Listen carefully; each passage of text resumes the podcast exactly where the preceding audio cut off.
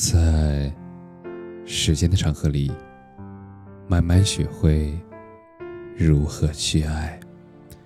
大家晚上好，我是深夜治愈师泽师，每晚一问，伴你入眠。还喜欢你，但算了。以前会问，互相喜欢的人一定会在一起吗？未必。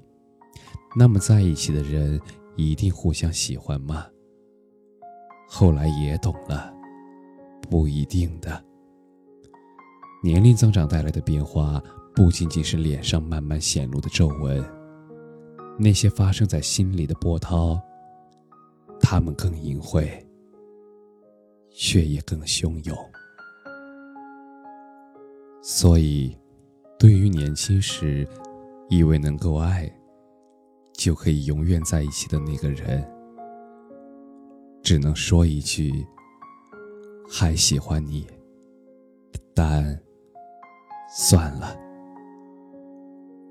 我记得大学刚毕业的第二年，身边的朋友发生过一件事儿：女孩和男朋友的恋爱谈了五年，五年的时间，两个人一起创造过很多温暖的回忆。读书时。他们放学一起吃饭散步，上班后，他们周末一起买菜，一起收拾小家。他们快乐的时候，恨不得告诉全世界，他们有多么爱对方。可是五年的时间，也足够发生许多的摩擦和矛盾，比如争吵的原因从“你为什么没有回我的信息”这样的小事儿，变成了。你到底打算什么时候和我结婚？比如，最开始吵架的时候是“我再也不理你了”，不知道为什么，后来却一次又一次无力的说出“我真的已经很失望了”。两个人最后分开的时候，语气都是精疲力尽后的冷静。还有爱吗？有的，但不足以支撑他们继续走下去了，所以只能说一句算了。算了的意思是我接受我们没有以后了。认识这么久，彼此都见过对方幸福的样子，也知道对方的心之所向，其实不是现在的状态。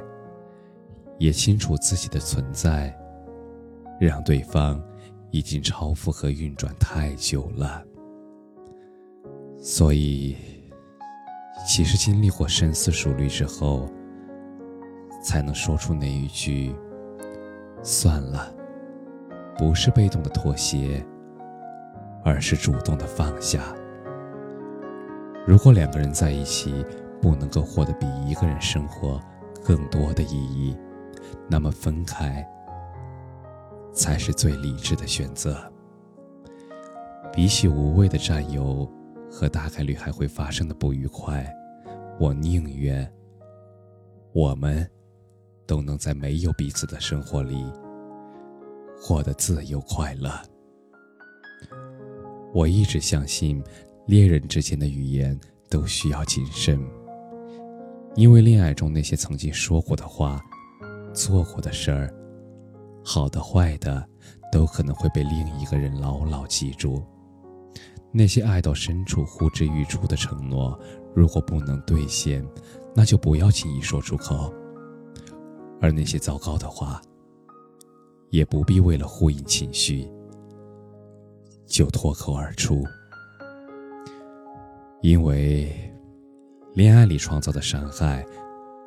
它可能会像烙铁一样，留在两个人的心里，滚烫又疼痛。总有一天，累积的太多了，也就难以为继了。我不要你死于一事无成里。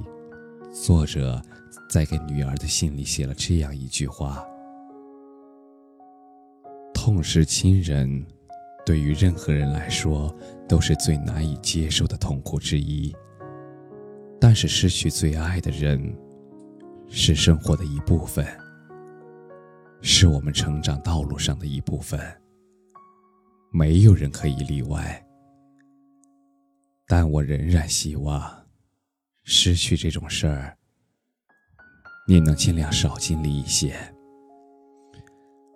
在能爱的时候，好好爱，别做没有做的事情而感到遗憾，而决定分开之后，也别为曾经做过的事儿感到后悔。该抓紧的手。不要轻易放开，该说的再见，也没必要迟疑。如果事与愿违，那就相信一切都另有安排。感谢你的收听，晚安。